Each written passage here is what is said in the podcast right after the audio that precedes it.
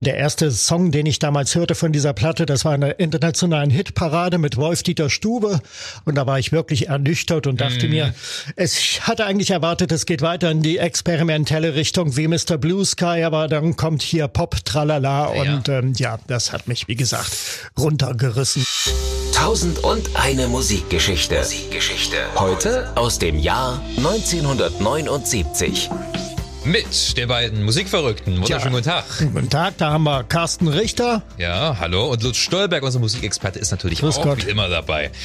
Wenn man sich die 70er anguckt, da tauchen natürlich eine Menge großer Namen auf und einer davon ist ganz klar das Electric Light Orchestra oder einfach ja. nur ELO.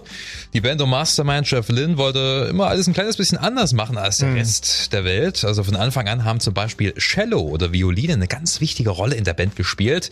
Ja. Ihre größten Hits hatten sie dann aber komplett ohne Streichinstrumente. Und darüber wollen wir heute unter anderem reden, mhm. denn es geht um ELOs Hitalbum Discovery. Vorher aber Lieber Lutz, erzähl doch mal ein bisschen was zur Band an sich. Tja, das Electric Light Orchestra 1970 gegründet, hervorgegangen aus zwei Bands der Birmingham-Szene Idle Race, das war mhm. die Band von Jeff Lynne, und äh, The Move mit äh, Roy Wood, der auch als Gründungsvater gilt, der aber äh, unter dem Despotentum von Jeff Lynne sehr gelitten hat und darum äh, kurz darauf die Band auch wieder verlassen hat. Erklärtes Ziel war es, äh, ein wirkliches Zitat, da weiterzumachen, wo die Beatles Beatles mit I Am the Walrus aufgehört hatten, also orchestraler Rock.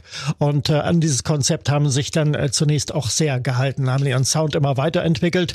Jeff Lynn, wie gesagt, hat das Zepter geführt und äh, ja, also ich bin nie so richtig mit der Band warm geworden. Einige Lieder sind sehr schön, aber mir war das immer zu viel Zuckerguss irgendwie, besonders wenn dann so die schwelgenden Engelschöre im Hintergrund mm. kommen. Das hat mich immer so an alte sowjetische Märchenfilme à la die verzauberte Marie erinnert erinnert. Das ist ganz schön für einen Moment, aber wenn man sich dann eine ganze Platte anhört, dann ist es mitunter ein bisschen anstrengend. Für mich war der Höhepunkt eigentlich das Album Out of the Blue 1977. Mr. Blue Sky habe ich damals mhm. gehört. Ich war begeistert und ähm, dann kam ja schon über die Platte, über die wir reden, hier im Mai 79 Discovery und da war ich doch sehr ernüchtert, als ich die ersten Songs gehört habe.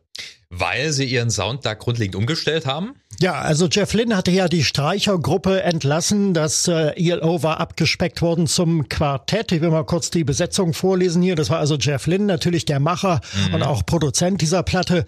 Dann Beef Beaven, der Drummer, Richard Tandy, Keyboarder und Kelly Graucott am Bass, der auch den Background-Gesang mitgeliefert hat.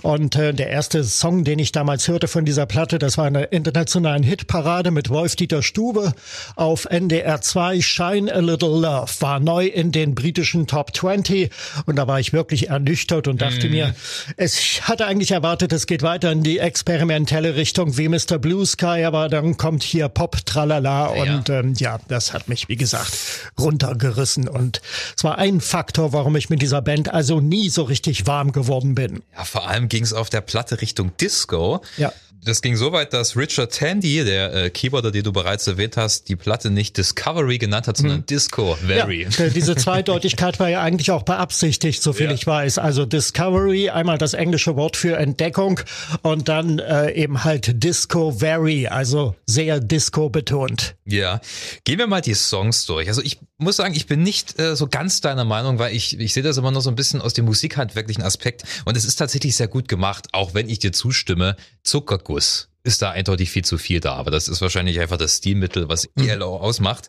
Also ich glaube, Jeff Lynn wollte damals in den 70ern vor allem beweisen, dass äh, er produktionstechnisch neue Standards setzen kann und was alles möglich ist. Und äh, musste dir auch ein bisschen Namen machen.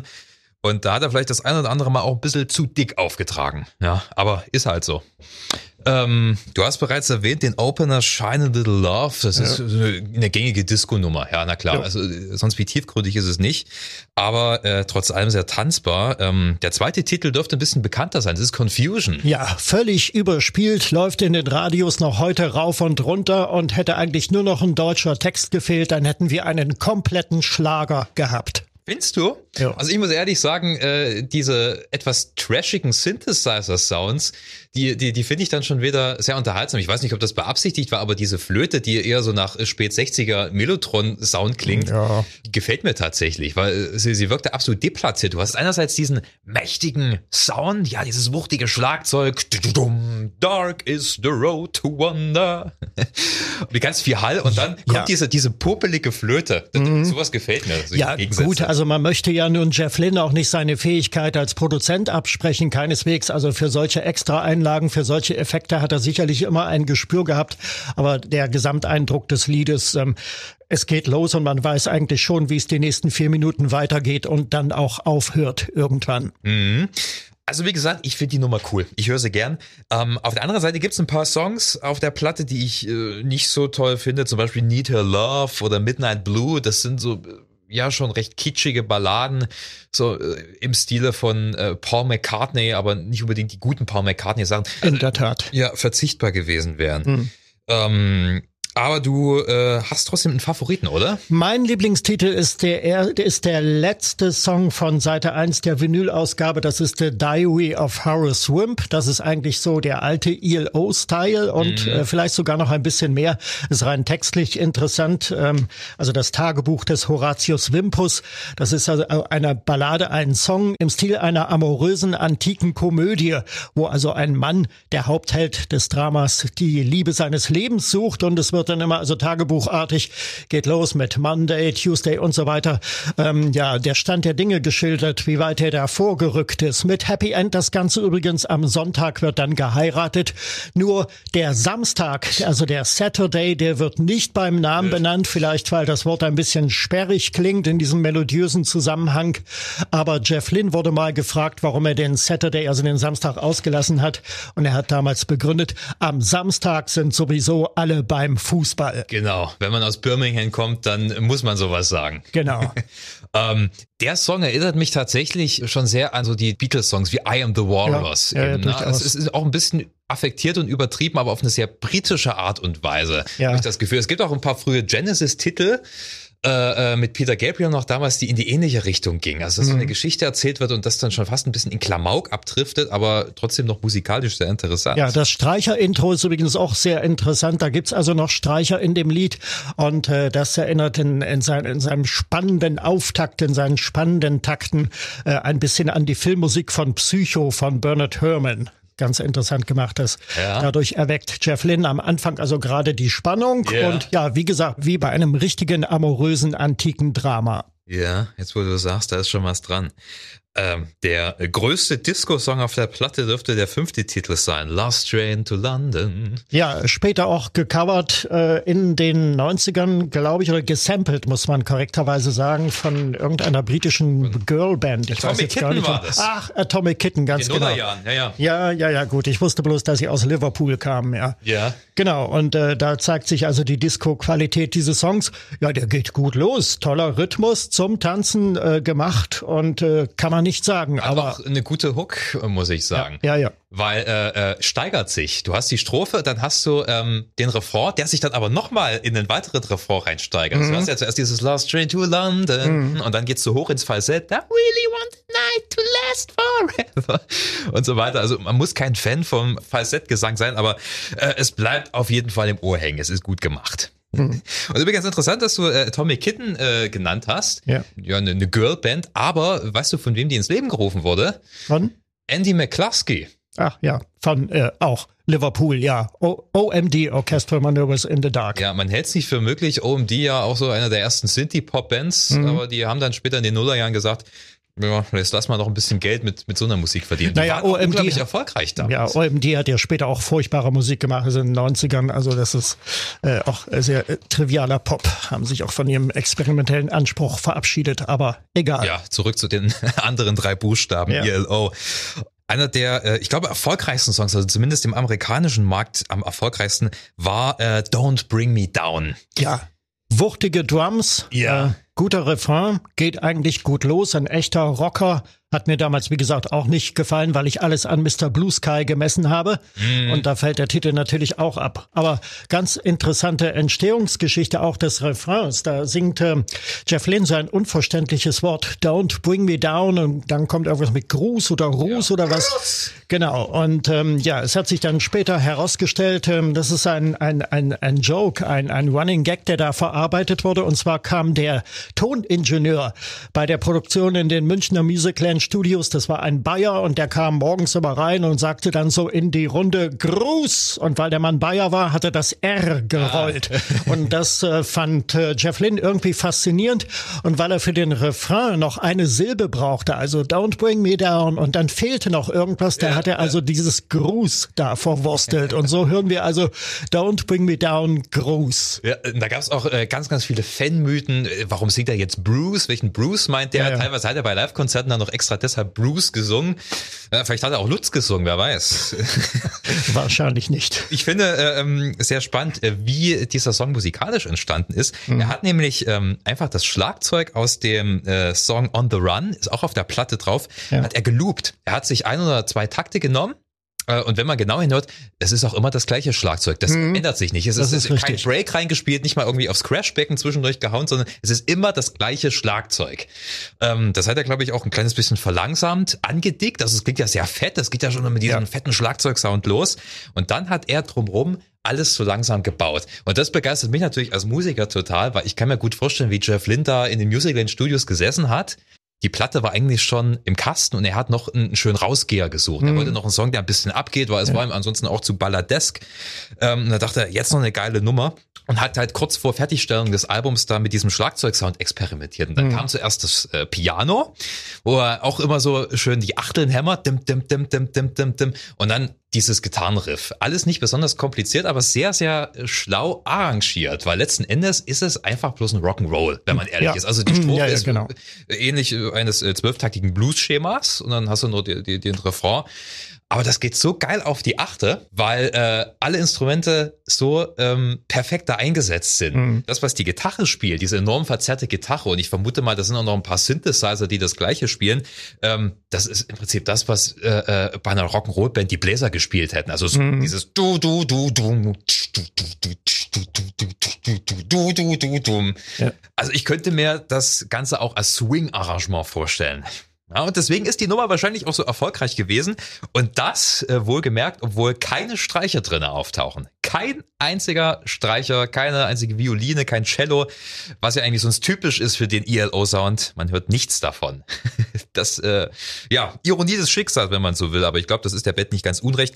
War ein äh, riesengroßer Hit und wie gesagt, als ich die Nummer neulich mir nochmal ganz bewusst angehört habe, da war ich total begeistert, weil da passiert so viel und ich muss sagen, Jeff Lind ist wirklich ja. schon ja. ein Fuchs. Ja, man versteht sein Handwerk, ja. keine Frage, ja.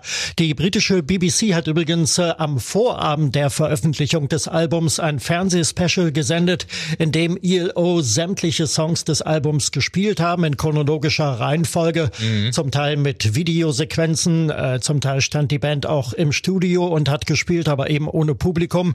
Ja, und dieses Special, das gibt's inzwischen auch auf vielen DVDs von ELO und das ist eigentlich hübsch anzusehen, auch wenn man nicht jeden Song mag aber die Umsetzung ist äh, auch audio, ja, audiovisuell perfekt. Ist auf jeden Fall so ein schönes äh, Zeitzeugnis. Wie, wie es damals Ende der 70er, die Klamotten, die Frisuren, das ist ja, ja. herrlich. Ganz genau. Ähm, ja, du, du hast zwar gesagt, es ist viel Zucker auf dem Album und ich gebe dir da total recht, aber ich muss immer wieder den Hut ziehen vor ähm, dem Songwriting von Jeff Lynne. Und äh, mhm. ein schönes Beispiel finde ich da auch den vorletzten Song Wishing.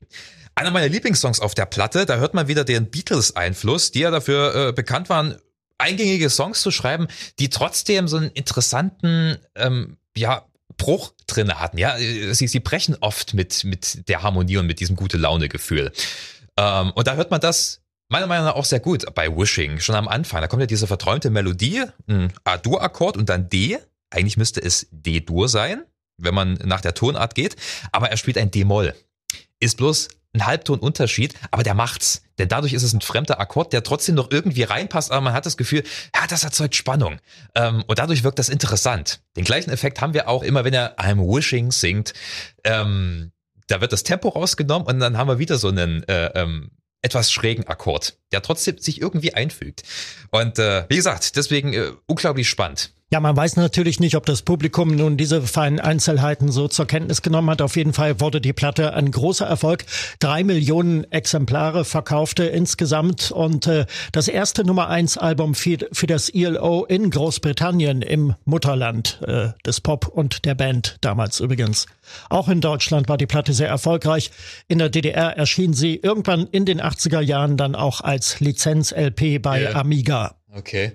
Vielleicht mal noch ein Wort zu Jeff Lynn. Also er, er führt ja da das äh, Zepter mit eiserner Hand, ja. äh, ist, ist, ist Musiker durch und durch und mhm. ich glaube vor allem ein Bastler. Also ich habe den nie wirklich als, als, große, als großen Live-Entertainer wahrgenommen. Nein, ich meine, klar, ist, ist ein lässiger Kerl, wenn er dort steht mit seiner Lockenpracht und Sonnenbrille, aber ja. ich glaube, der fühlt sich am wohlsten, wenn er basteln kann, oder? Ich äh, denke auch und äh, er hat eigentlich auch kein besonderes Charisma auf der Bühne, kann man ihm nicht bescheinigen. Vielleicht gerade, weil er sich hinter seiner Lockenmähne und seiner dicken Sonnenbrille, die das halbe Gesicht bedeckt, äh, versteckt, keine Ahnung, aber da gebe ich dir recht. Er ist ein perfekter Handwerker, aber nicht unbedingt so der geborene Rockstar. Nachdem sich ELO 86 aufgelöst haben oder nachdem er es aufgelöst hat und für beendet erklärt hat, hat er ja dann auch äh, sich komplett zurückgezogen aus dem Live-Betrieb, oder? Der hat ja dann nur noch produziert. Als äh, Produzent, ja. Er hat Tom Petty äh, produziert, dann, du hast schon gesagt, George Harrison, Cloud, Cloud 9, ja. wunderbares Album, äh, Bob Dylan, dann die Traveling Wilburys, mhm. da hat er ja auch mitgemacht und dann die